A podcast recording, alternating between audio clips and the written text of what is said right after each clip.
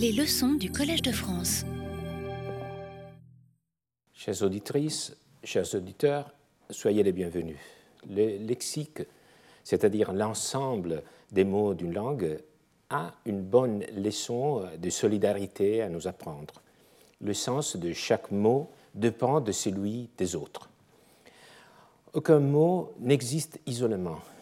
Si cela est vrai en général, c'est d'autant plus vrai pour le lexique latin de l'équité. Ce qui donne sens à l'équitas, ce sont justement les autres mots qu'elle frôle. Elle se dessine par rapport à son contraire, l'iniquité, à sa fausse jumelle, la justice, aussi à l'égalité et à l'inégalité. Comme nous l'avons vu dans le cours précédent, à l'origine de la famille des mots qui euh, nous intéressent se trouve l'adjectif écous, adjectif pour lequel une étymologie sûre n'a pas été établie, comme pour la plupart des mots ayant une diphtongue en AE. Écous signifie uniforme, plat, dans un sens horizontal qui ne présente pas de différence. Les substantifs abstraits, equitas, indiquent la condition d'être écous. Plus que pour ses propres usages, l'adjectif écous est intéressant pour sa fertilité métaphorique, engendrée par euh, l'idée d'équilibre, de symétrie. Je vous ai signalé en particulier le domaine des mesures et la façon dont equitas est liée à l'idée d'une correspondance. Cette idée s'exprime de façon tangible dans les contrepoids, qui ne sont qu'un outil pour établir une correspondance, un rapport d'équilibre avec un objet que l'on veut peser. Mais là, nous faisons l'expérience de ce que je vous disais il y a un instant.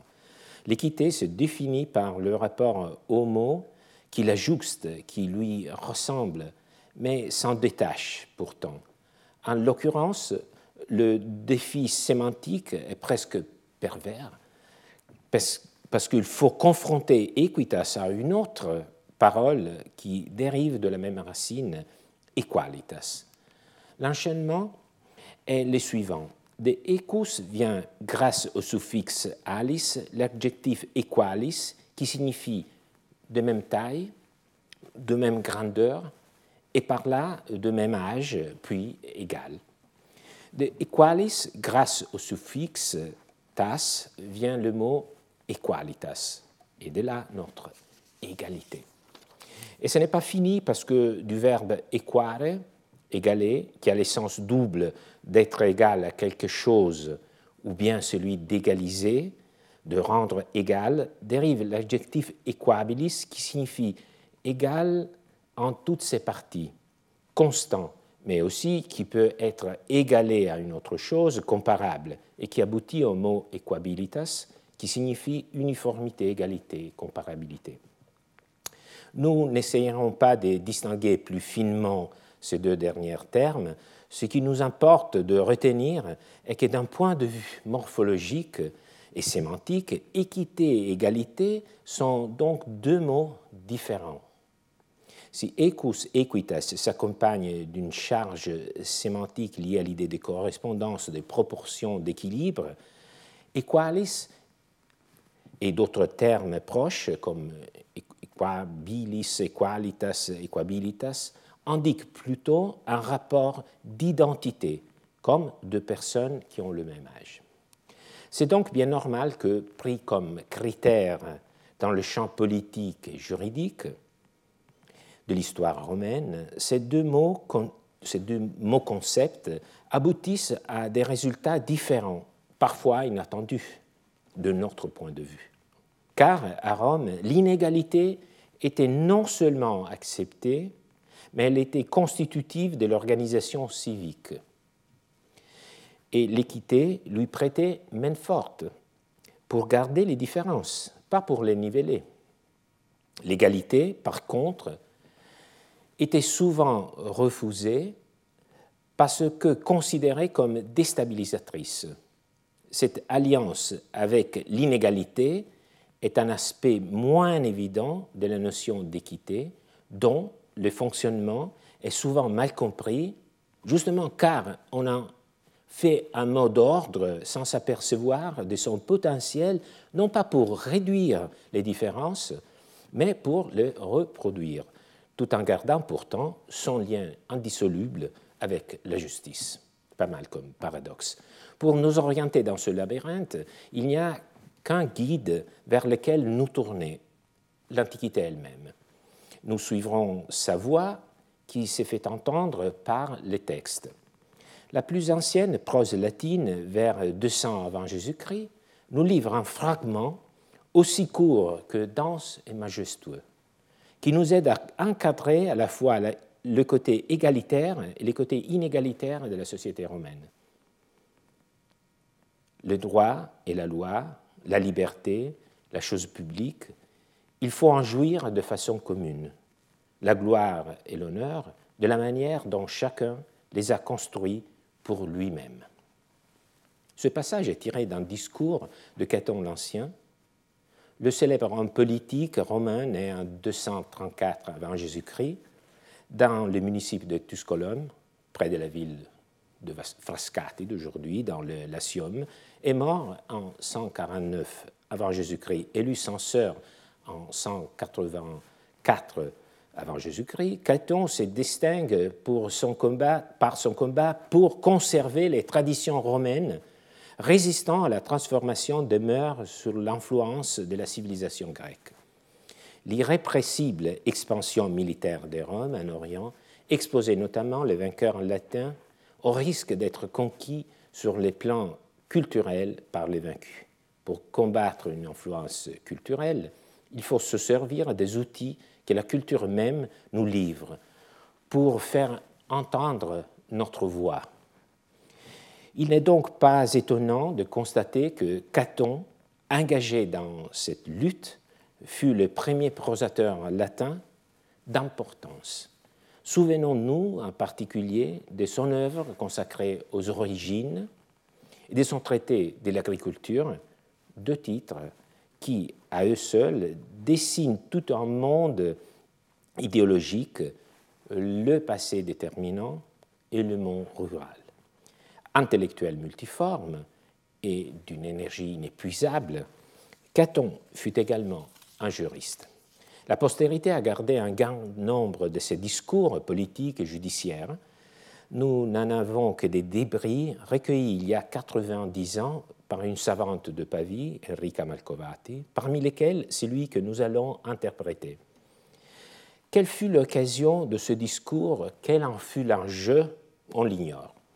Mais même isolé, solitaire, comme une perle retrouvée sur le sable, cette phrase garde toute sa beauté et son sens. Caton y énonce, sous la forme d'une antithèse vigoureuse, un de ses principes politiques. Deux sphères différentes sont distinguées. D'un côté se trouvent les biens publics qui reviennent de façon égale à chacun citoyen. Il s'agit du jus et de la lex, c'est-à-dire que dans le droit privé et criminel, tout citoyen romain a les mêmes droits, tous sont égaux devant la loi. Tout citoyen jouit en outre d'une égale liberté. Par libertas, nous devons comprendre ici au moins deux aspects.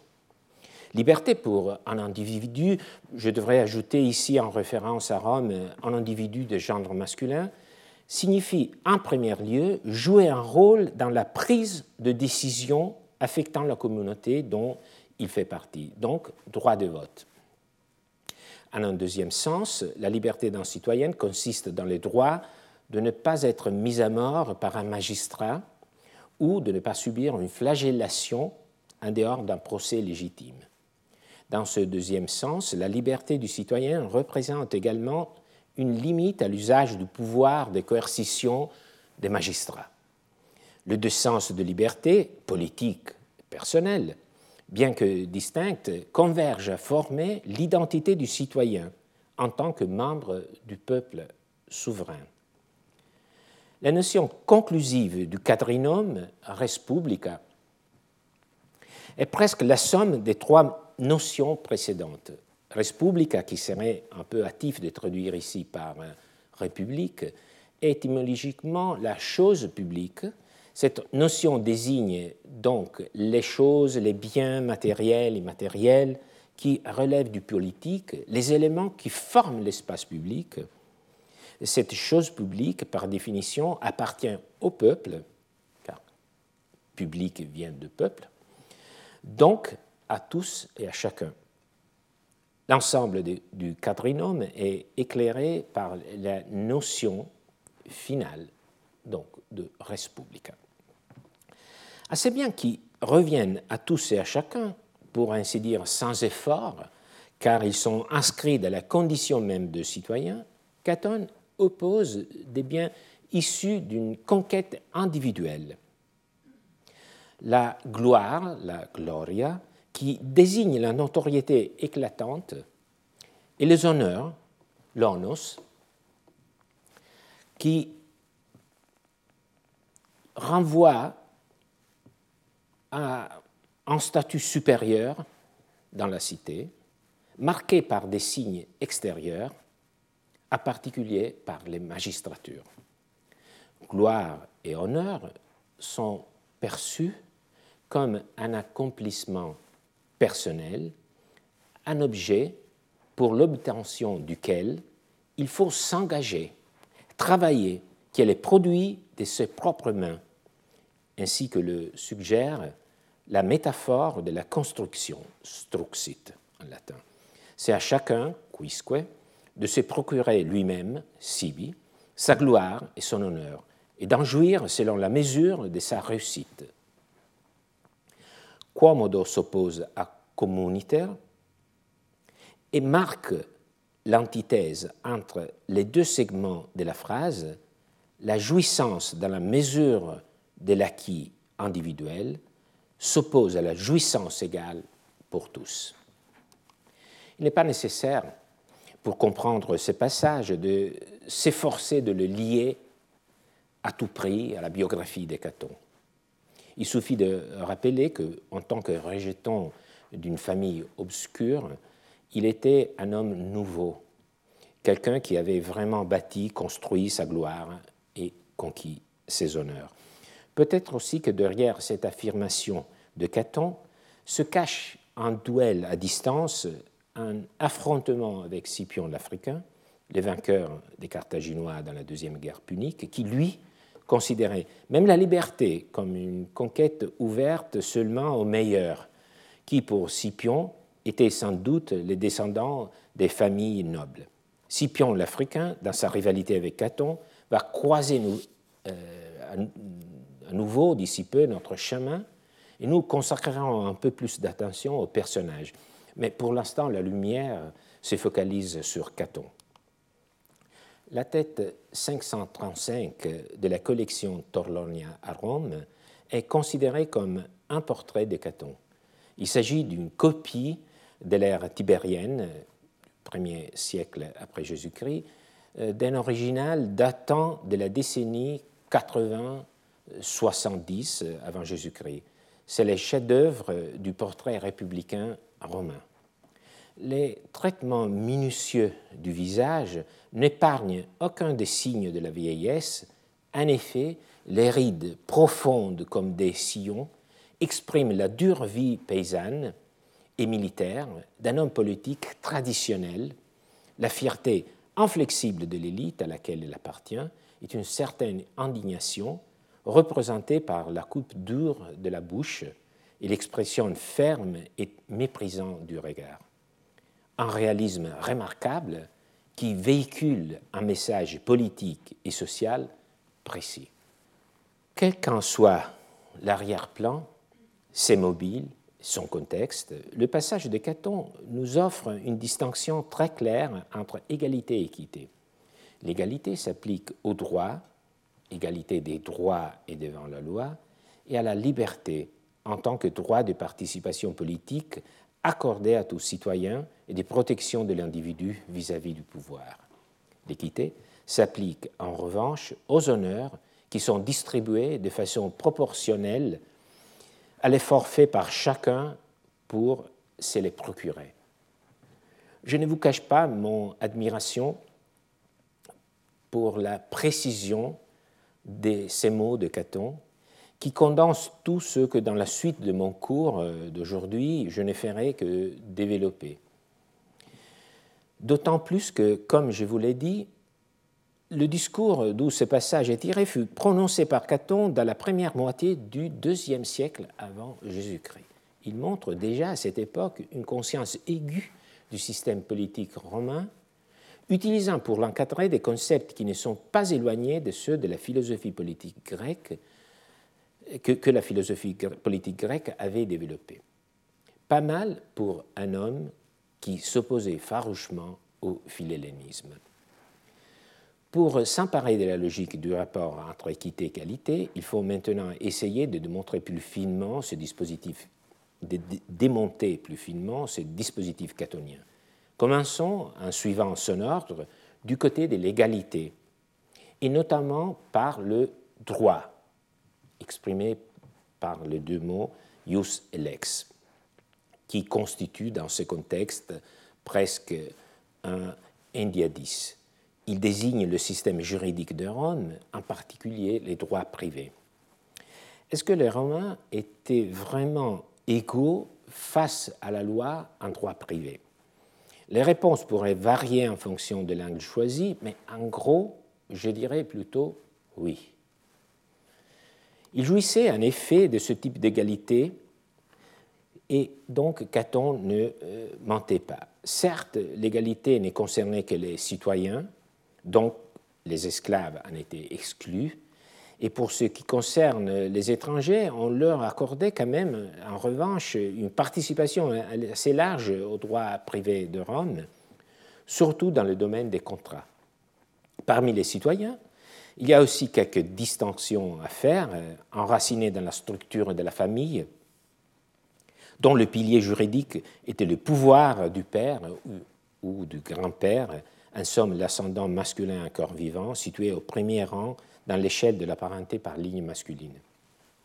Le père, si c'était donc le père, gardait sur euh, ses enfants jusqu'à sa mort, sauf exception, un pouvoir très attendu qui impliquait, du point de vue du droit privé, que le père seulement était titulaire d'un patrimoine. Sui iuris, disaient les Romains, pour définir celui qui n'appartenait que à lui-même. Un sujet juridique, dirions-nous. Le père de famille était justement sui iuris. Ses enfants, en revanche, en tant que soumis à la puissance paternelle, à la patria potestas, étaient alieni iuris. Ils étaient soumis au pouvoir d'autrui et donc ils n'avaient pas de capacités juridiques ou fortes limitées. Les femmes aussi étaient touchées par certaines limitations, la principale étant qu'on ne leur accordait pas de puissance paternelle sur leurs enfants. En revanche, du point de vue patrimonial, elle était, contrairement à ce que l'on pourrait croire, sur un pied d'égalité presque total avec les hommes. Donc, en gros, les citoyens romains, hommes et femmes, au moins ceux qui n'étaient pas soumis à la puissance de leur père ou de leur aïeul ou de leur mari, étaient égaux en droit privé. Ils avaient les mêmes droits, les mêmes facultés de négociation, avec des conditions d'âge bien entendu, et ils jouissaient des mêmes formes de tutelle judiciaire. Cela a été le cas également pour les droits criminels, mais avec des présupposés un peu différents. Pour illustrer leurs conditions de les droits criminels, nous procéderons en empruntant le style des historiens et des orateurs romains, mais aussi des philosophes et des juristes parfois, qui utilisaient des exemples, des épisodes paradigmatiques qui servent à lier un concept à des événements et à le rendre tangible et donc mémorable, car le concept prend vie par rapport à un récit. Nous sommes dans les années 180 avant Jésus-Christ. Le protagoniste est Publius Cornelius Scipion l'Africain. Euh, je l'avais évoqué pour faire état d'une rivalité avec euh, Caton.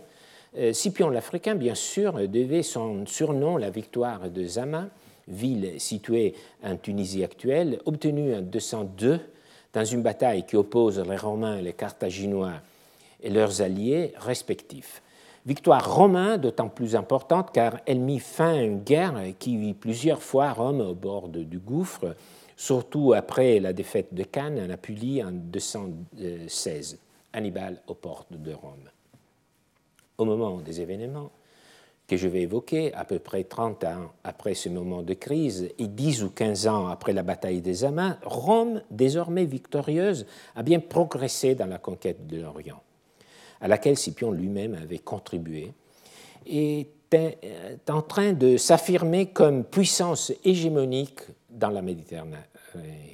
Scipion, l'Africain, et sa victoire de Zama avaient été décisives.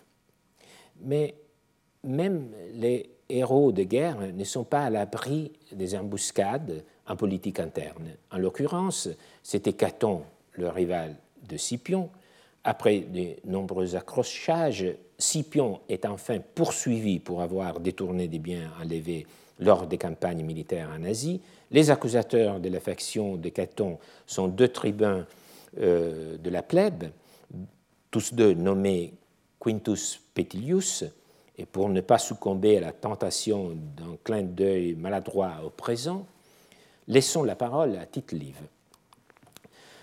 Publius Scipion l'Africain au rapport de l'historien Valerius Ancias, fut sommé de comparaître par les deux Quintus Petilius. Cet événement donna lieu, suivant les caractères, à diverses interprétations dans l'opinion publique. Les uns s'emportaient non contre les tribunes de la plèbe, mais contre la ville entière qui souffrait une pareille indignité. Les deux premières villes du monde, disait-il, montraient à peu près en même temps la même ingratitude contre leurs deux plus illustres citoyens. Mais Rome était la plus ingrate des deux. Carthage, vaincu, avait chassé, exilé Hannibal, vaincu, mais Rome, victorieuse, chassait l'Africain vainqueur. Jamais, disaient les autres, un citoyen ne doit être au-dessus des lois. Rien n'est plus propre à maintenir une égale liberté dans une république qui l'obligation pour les plus puissants de répondre aux accusations.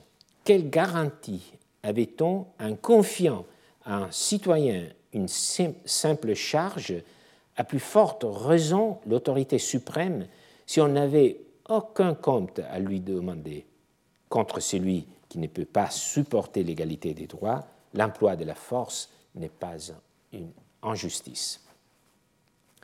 Ce sont des discours, euh, des concepts qui nous paraissent assez familiers. En effet, notre vocabulaire du politique dépend en grande partie de l'Antiquité, des Roms en particulier, et de titres livres de façon tout à fait spéciale. Machiavel y est pour quelque chose. Retenons juste deux passages.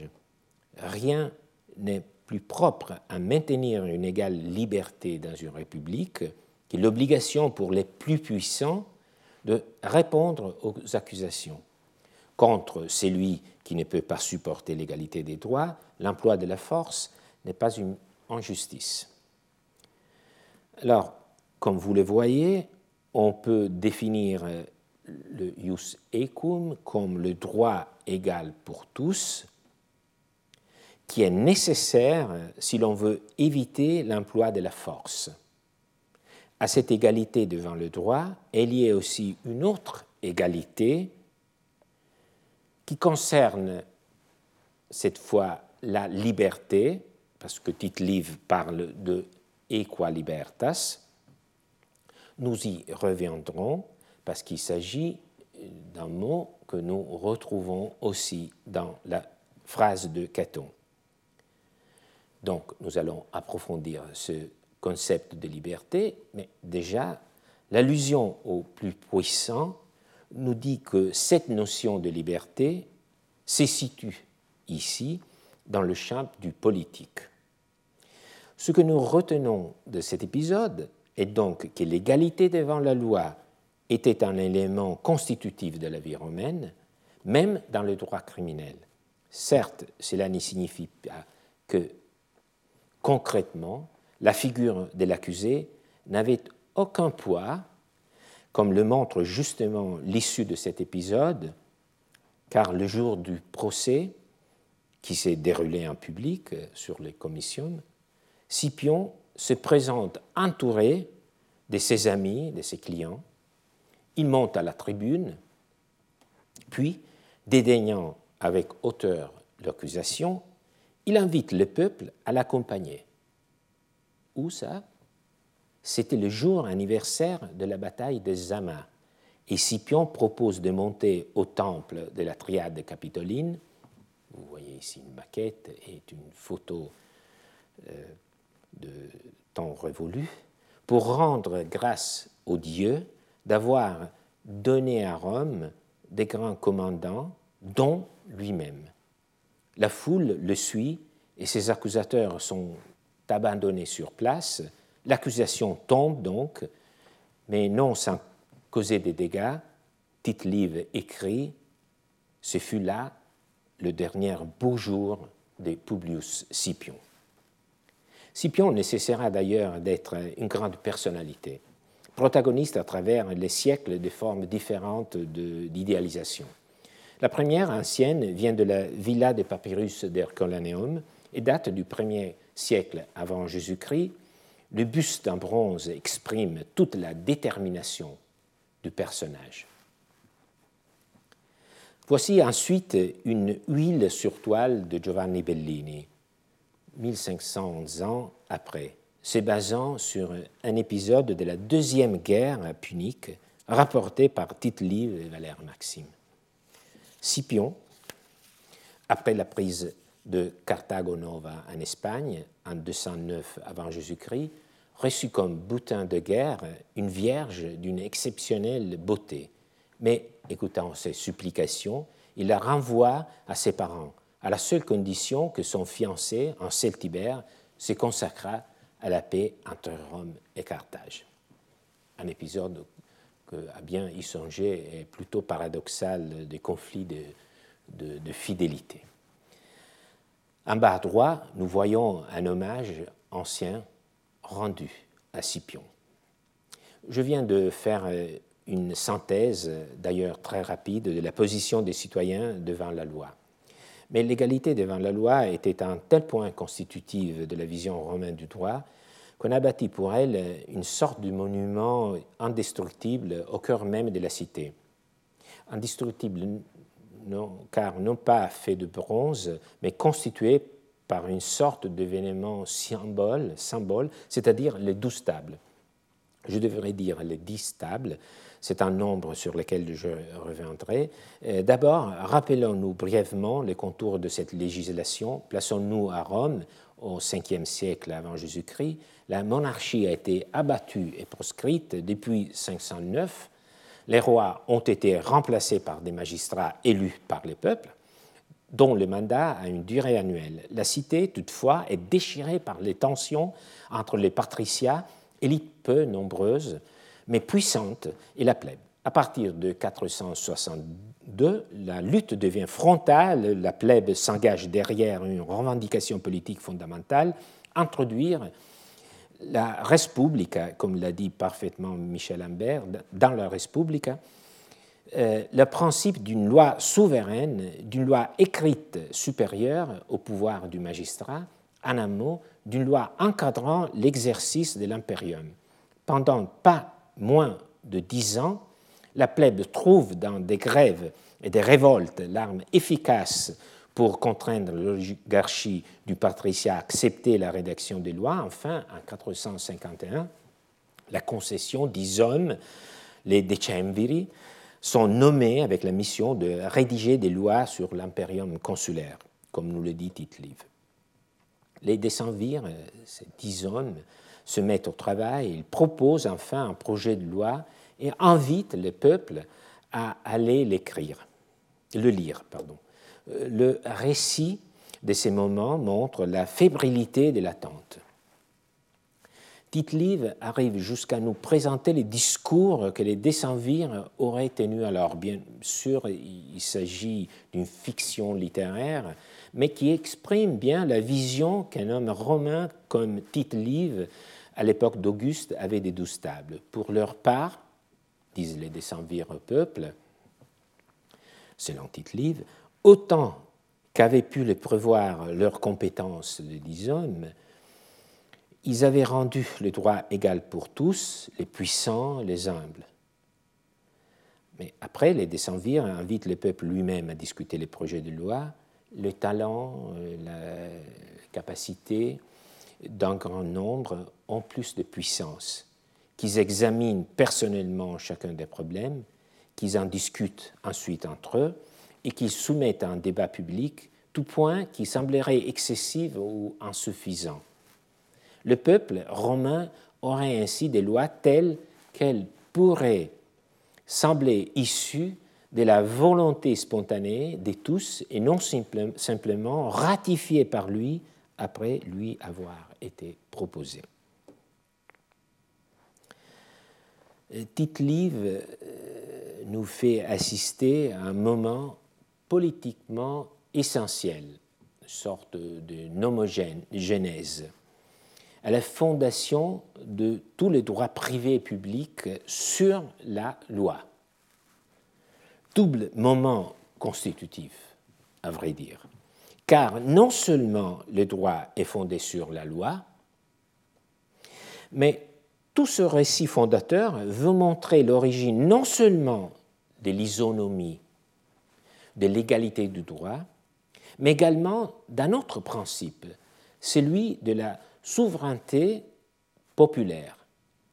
Car, comme nous venons de l'entendre, les décemvirs veulent que la loi soit discutée et approuvée par tous.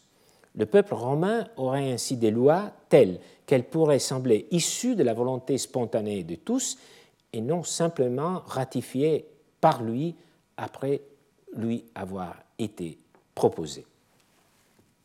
Donc, le droit est fondé par la loi et la loi est votée par le peuple. De façon circulaire, le peuple appliquera le droit qui s'est lui-même donné.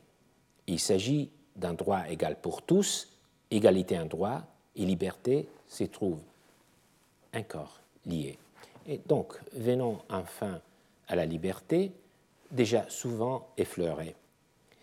Les douze tables comprenaient plusieurs normes selon lesquels il était permis de faire appel au peuple contre tout jugement et contre toute peine. En particulier, il était interdit que l'on se prononce euh, sur la vie d'un citoyen romain, sauf dans les comices centuriates, c'est-à-dire par le peuple, réunis en assemblée. Les magistrats seuls, les consuls, ne pouvait pas mettre à mort ni fustiger un citoyen romain. Donc, c'est un côté important de cette liberté dont Caton nous parle. Mais pour mieux comprendre l'enjeu, lisons un récit de Caton lui-même. Il s'agit d'un plaidoyer contre un magistrat romain accusé d'avoir maltraité par pure brutalité des magistrats d'une cité italienne alliée des Roms, située dans le sud de l'Italie, dans la Calabre d'aujourd'hui, les Brutiens.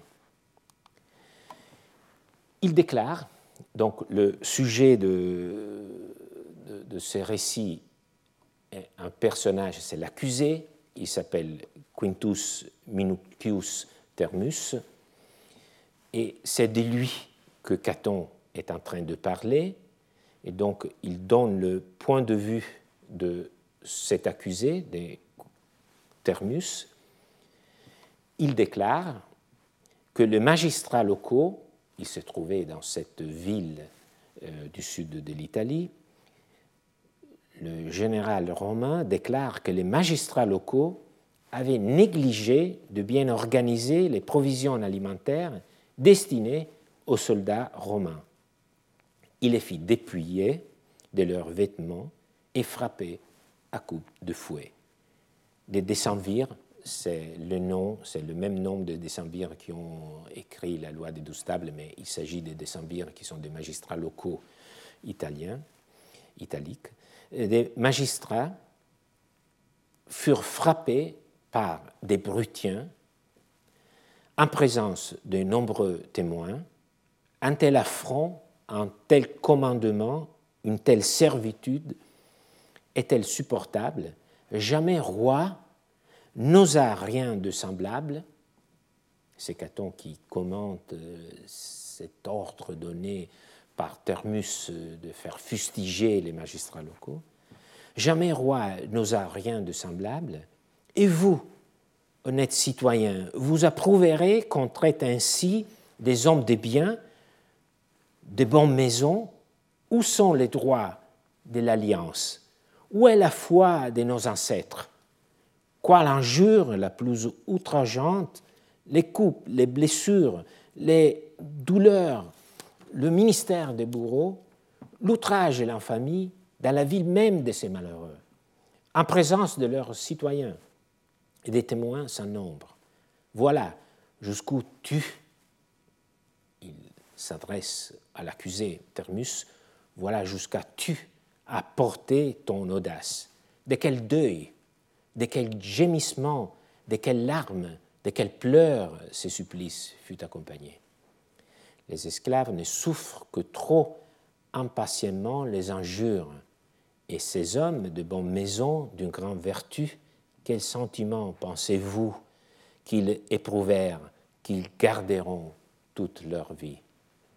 Le malheur concernant des alliés de Rome, nous venons de l'entendre, non pas des citoyens, mais l'accusation du commandant romain responsable se tient à Rome. Donc il s'agit d'un procès qui se tient à Rome contre Thermus, responsable de ce type de comportement vers euh, des alliés. Caton récite son discours d'accusation devant des citoyens romains. Il veut attirer toute la haine possible sur l'accusé, sur Thermus, le magistrat romain responsable de cette brutalité.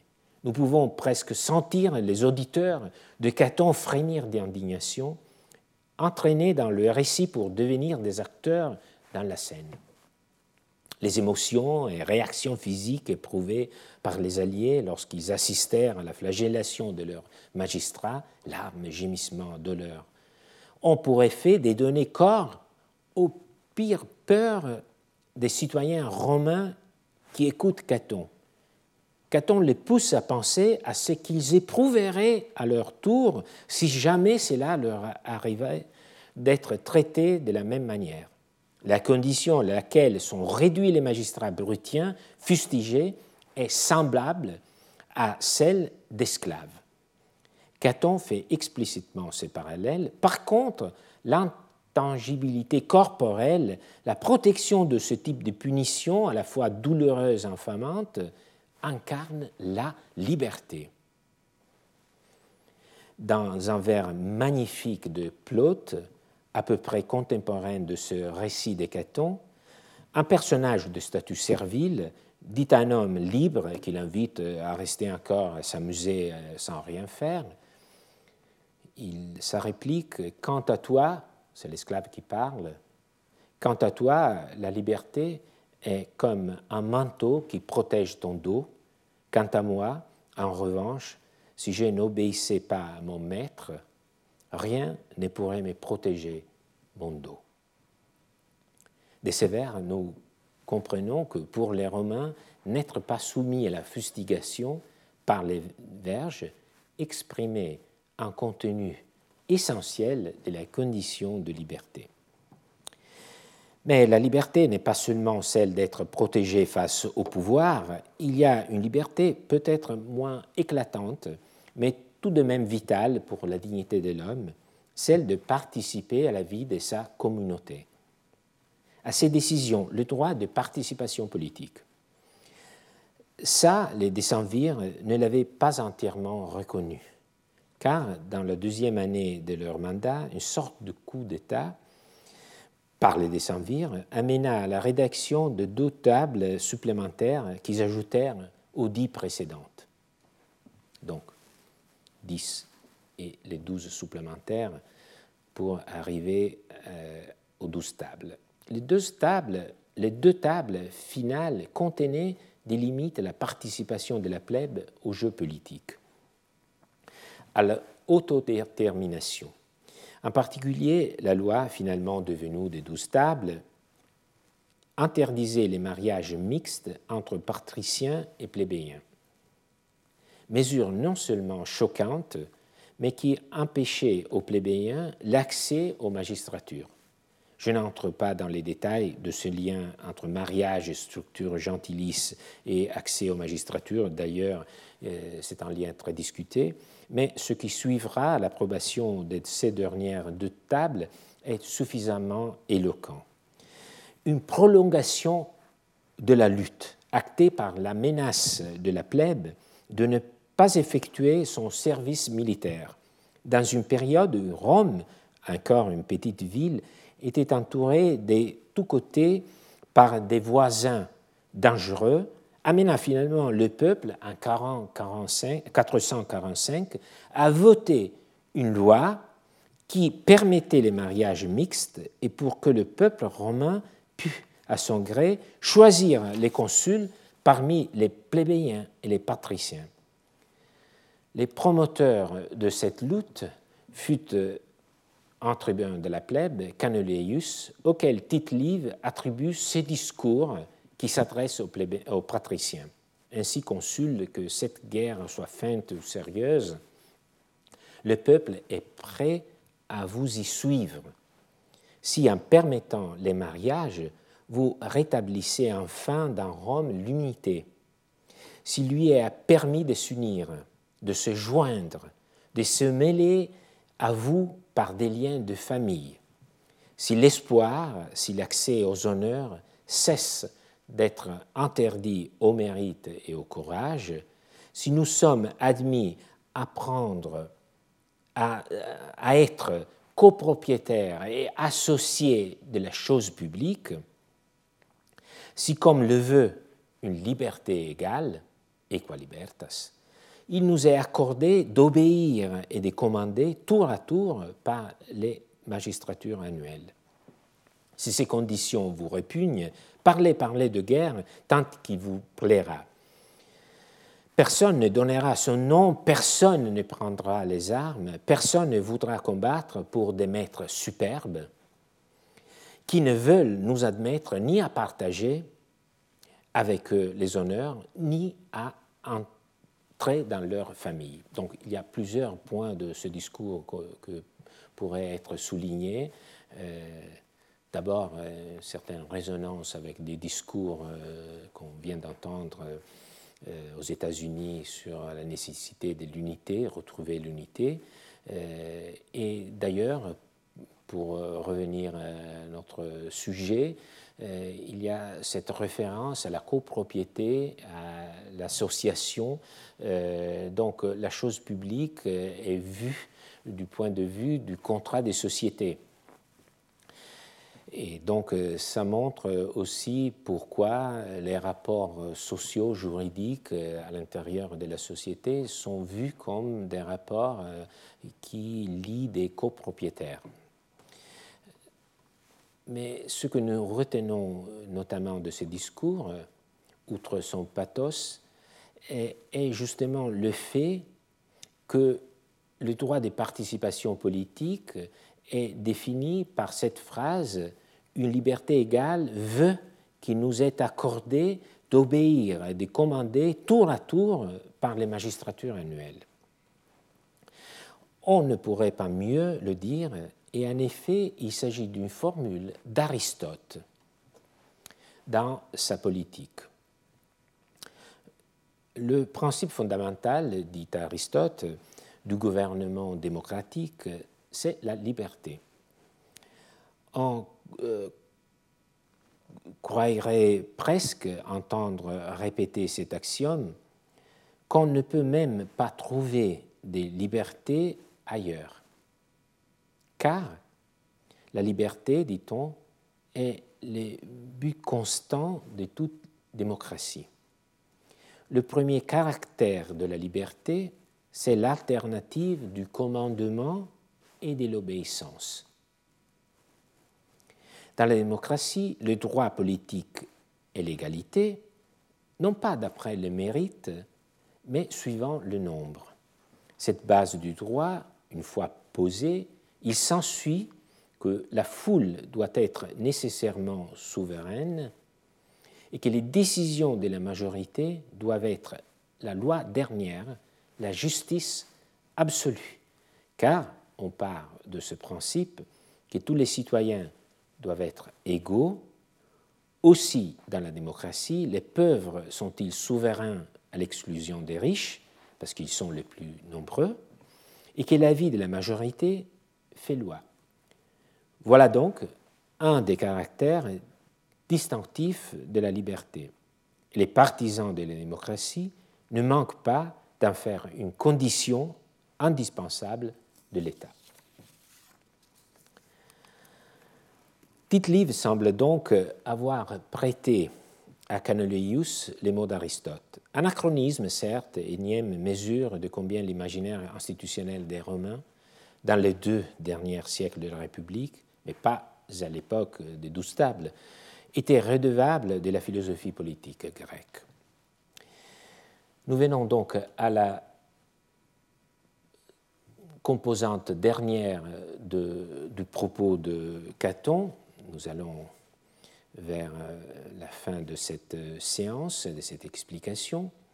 La notion conclusive est celle de res publica, euh, qui, comme je l'ai déjà évoqué, est presque la somme des, des, trois notions précédentes et elle constitue également la justification cachée de toute cette première phrase.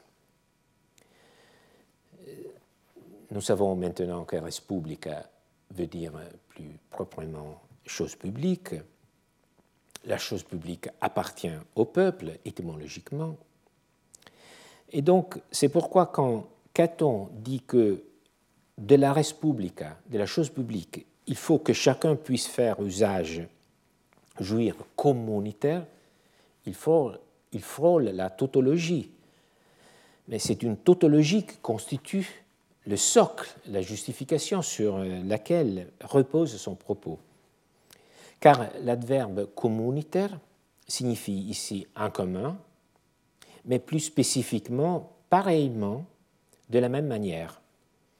L'adverbe est choisi par Caton justement pour faire allusion à l'idée d'une chose commune, publique, et donc d'une chose publique, commune, il faut que tous puissent se servir pareillement. C'est incontestable. Et cela vaut donc également pour le jus et la lex, pour le droit, et pour la liberté. L'ensemble du quadrinome est éclairé par la notion de chose publique. Mais revenons au problème posé par le parallélisme entre le discours de Canuleius, que nous venons de entendre et la définition de la démocratie par Aristote.